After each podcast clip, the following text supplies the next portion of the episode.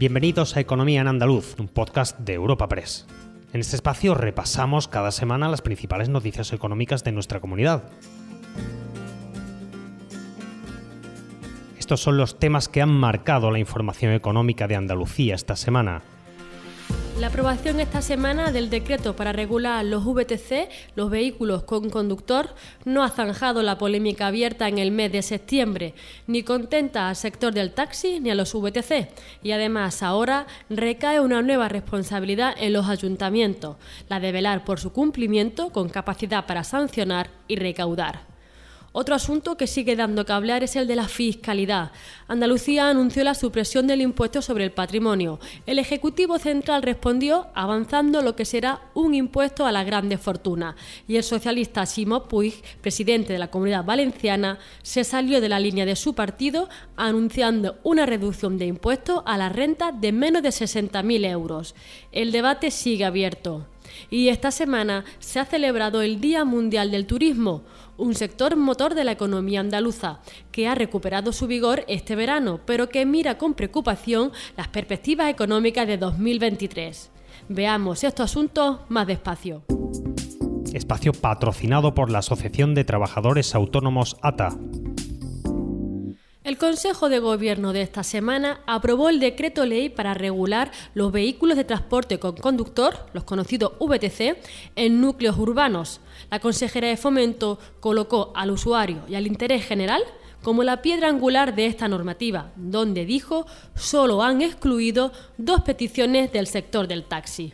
Así, los VTC tienen limitado su servicio a la precontratación y la mano alzada solo vale para el taxi. Marifran Carazo es la consejera de Fomento y lo explicaba así en rueda de prensa. Manera en nuestras ciudades en el ámbito urbano. No ha habido ganadores ni perdedores. Hemos hecho una regulación equilibrada, sensata y en base a la seguridad jurídica. Y seguiremos trabajando en esa dirección porque lo primero son los ciudadanos y es el interés general para este Gobierno. Y agradecer al equipo y a todos esas horas de conversación, de plantear medidas de trabajo para favorecer el mejor texto. A veces, en todas esas horas, no se alcanzan todos los objetivos, pero sí decir que gracias a la participación de todos hoy contamos con medidas que van a ayudar a ordenar esta actividad, que era el propósito inicial. Muchas gracias. Pero esta normativa, que entra en vigor a partir del próximo sábado 1 de octubre, no ha gustado ni a taxistas ni a VTC. Los taxistas han mostrado su malestar en varias protestas por Sevilla y además Elite Taxi, una de las asociaciones del sector, presentará un recurso ante lo que para ellos es una traición. Lo anunciaba así su presidente Rafael Baena en rueda de prensa junto a Adelante Andalucía. Yo le voy a decir desde aquí al presidente del Gobierno andaluz, a Moreno Bonilla, y a su consejería, que al taxi no le hace falta ninguna limosna, que al taxi lo que le hace falta es un gobierno leal a sus ciudadanos, a sus ocho millones y medio de andaluces, y un gobierno valiente. En este caso no lo está demostrando. Le queremos hacer ver desde aquí que vamos a seguir protestando, no solo en este Parlamento, vamos a seguir protestando en las calles, en los despachos, y desgraciadamente nos vemos abocados a los juzgados, no solo para denunciar o impugnar este decretazo, sino al mismo tiempo para denunciar en Fiscalía la cantidad de irregularidades que se están cometiendo presuntamente desde esta consejería y que les llevamos denunciando desde enero. Cambiamos de asunto, pero una semana más tenemos que volver a hablar de fiscalidad. El Gobierno Nacional ha anunciado ahora un impuesto a las grandes fortunas, aunque hace solo unos meses rechazaron una iniciativa similar presentada por su socio Unidas Podemos y ha criticado la rivalidad de las comunidades del PP para atraer a los ricos. La portavoz del Gobierno, Isabel Rodríguez, justificaba la decisión unos días después de que Andalucía anunciara que suprime el impuesto al patrimonio. Pero muy importante para la ciudadanía saber que el Gobierno tiene claro que en un momento de especial dificultad para las familias, para sus economías, es importante que los que más tienen, más contribuyan. Lo hemos hecho con las eh, empresas energéticas, lo hemos hecho con, las, em, con la banca y queremos también que los grandes patrimonios, que las eh, personas que más tienen puedan contribuir con el sostenimiento del Estado Social y, por tanto, acompañar a las familias que peor lo puedan pasar en este, en este momento. Pero no todos los socialistas están de acuerdo con la subida de impuestos y el presidente de la Generalitat Valenciana, el díscolo Simo Puig, avanzó que incluirá una reforma fiscal con varias reducciones de impuestos dirigidas a los contribuyentes que cobran menos de 60.000 euros. Todo hacía apuntar que la reacción de la Junta de Andalucía no tardaría en llegar y su presidente tachó de bandazo el anuncio valenciano. Con estas palabras, Juanma Moreno se quejaba de la situación. Pues sí, eh, bueno, esto es lo, de siempre, los grandes bandazos que estamos viendo siempre en la política del Partido Socialista. Ni siquiera ellos se ponen de acuerdo, ellos son conscientes primero las critican y la critican duramente y nos piden incluso que no recibamos fondos europeos y ahora de buena primera vemos como después dan un nuevo bandazo y hacen lo contrario de lo que dicen. Bueno, este es un gobierno, un gobierno que no se entiende ni entre ellos mismos ni en tu mismo partido donde hay, permítame, una jaula grillo ahora mismo eh, el gobierno y el Partido Socialista. Yo espero que alguien ponga sensatez, sentido común y cordura. Y por último, sobre la tan comentada fiscalidad, el colectivo de autónomos ha repetido que bajar impuestos no es de ricos, sino que beneficia a empresas y a la población en general. En este sentido, ha reclamado al Ejecutivo Central que, al igual que el andaluz, deflacte el IRPF. Rafael Amor es el presidente de la Asociación de Trabajadores Autónomos ATA en Andalucía. Para nosotros bajar impuestos es positivo. Para nosotros bajar impuestos no es de rico. Bajar el IRPF, el impuesto de la renta de las personas físicas, eh, un impuesto de todo. Y sin duda el que se baje los, los tres primeros tramos, de los cuatro que hay, el impuesto de la renta, sobre todo con unas inflaciones que prácticamente los autónomos no podemos sostener, no entendemos, no llegamos a entender el por qué duele tanto o el por qué escuece algunos dirigentes políticos la bajada de impuestos.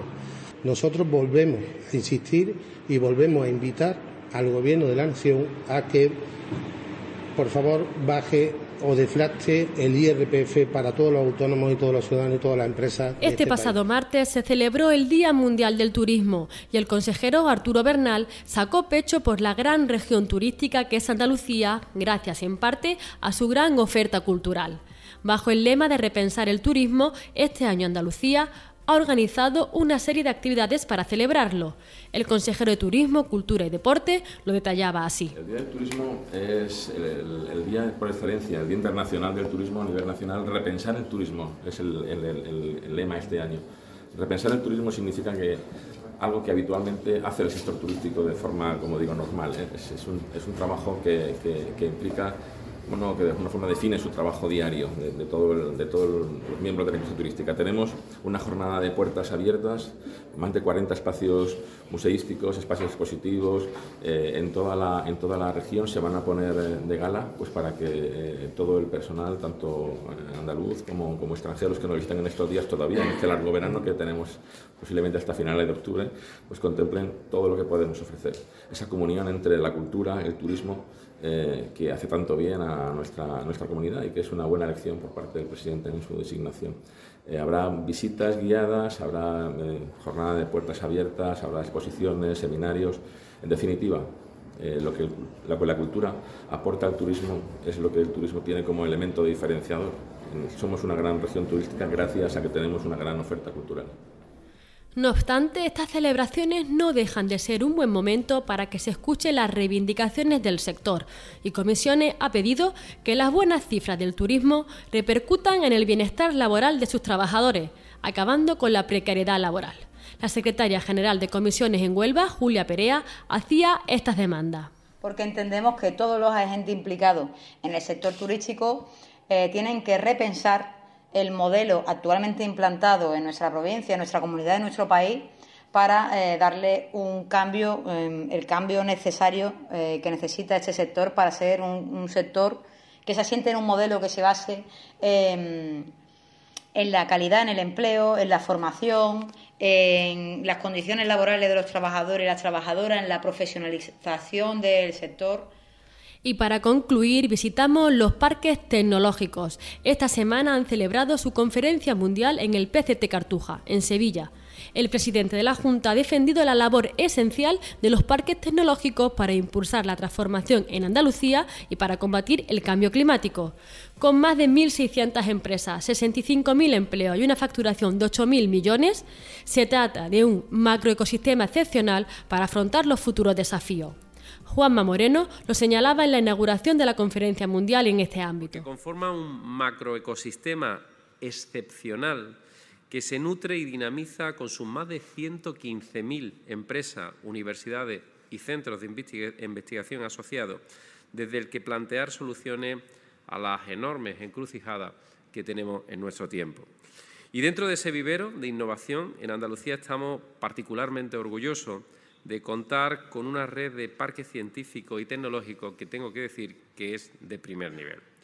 Parques científicos y tecnológicos que son catalizadores y propulsores de la innovación más rompedora que representa la expresión más completa y pujante del talento del pueblo andaluz.